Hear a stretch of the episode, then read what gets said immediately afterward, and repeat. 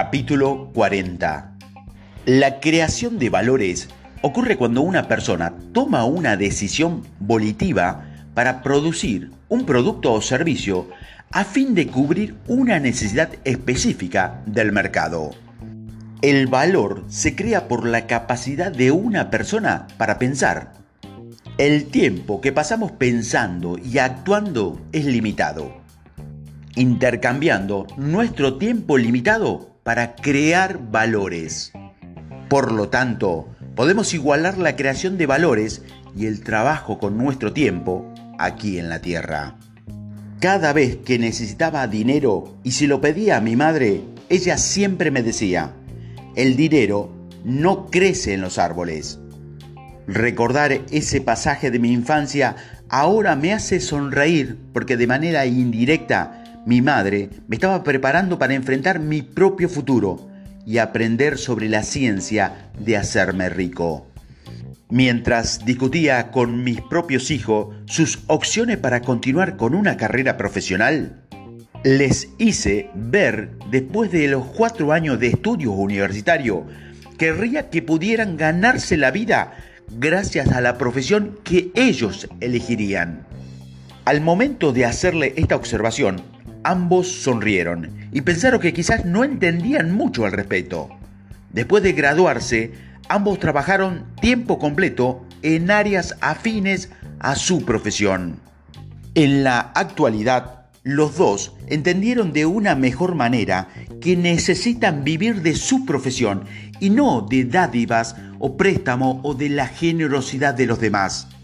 La autosuficiencia conduce a una mejor autoestima y una mejor calidad de vida. Los consejeros de carrera hablan a menudo de intereses, de talento y predisposición a ciertas profesiones.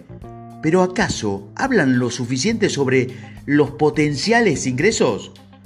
A veces los estudiantes necesitan que se les recuerde que tienen que hacer algo con la educación que han adquirido y no solo acumular conocimiento dentro de ellos. Al igual que el dinero, las posesiones o algo más, las cosas solo tienen valor cuando están en circulación. El doctor Napoleón Hill afirmaba que la verdadera felicidad no consiste en la posesión de las cosas, sino en el privilegio de la expresión personal a través del uso de las cosas materiales. Analice esto por un momento y vea si está de acuerdo en que las cosas de valor son realmente energía transferible que se puede utilizar para mejorar nuestras vidas. El movimiento genera una cierta dinámica que nos mantiene alertas. El dinero no siempre crece en los árboles, pero para aquellas de ustedes que son dueños de huerto, la manzana se convierte en producto que se traduce en ingresos. Del mismo modo, de cualquier cosa a lo que nos dediquemos, nuestro tiempo y energía, esperamos una compensación igual en cualquier forma que elijamos. Mejor exigencia de vida. Algunas personas sienten que hay demasiada consideración por las cosas materiales en la vida. Pareciera que al exagerarse la importancia del dinero y las riquezas materiales, mucha gente permite que el miedo a la pobreza arruine su posibilidad de, disfrutar de otras riquezas de la vida. El valor real que hay en el dinero consiste en el uso que se le puede dar y no en la mera posición de él. La verdadera felicidad no consiste en la posición de las cosas, sino en los privilegios de la expresión personal a través del uso de las cosas materiales.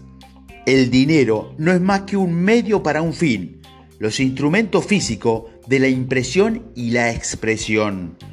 Usted debe tener dinero para disfrutar de la libertad del cuerpo y la mente, una bendición a elección. Usted no puede ser realmente libre si está encadenado a un trabajo rutinario durante la mayor parte del tiempo que está despierto y recibe a cambio por lo que hace simple su subsistencia. Si una persona tiene que pagar tanto por existir, entonces está pagando un precio demasiado alto. Estas lecciones le darán la fórmula para romper con los hábitos del pasado de aceptar las migajas de la mesa de la vida y le enseñará una manera probada de poder liberarse de las limitaciones autoimpuestas y disfrutar de una vida llena de riquezas. Imagínese a alguna persona que considera que no necesita del dinero para salir adelante.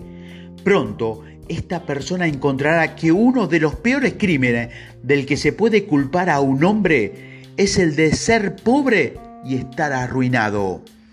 Seamos lo suficientemente realistas como para hacer frente a los hechos de la vida y la exigencia de una mejor vida a lo que se puede aspirar.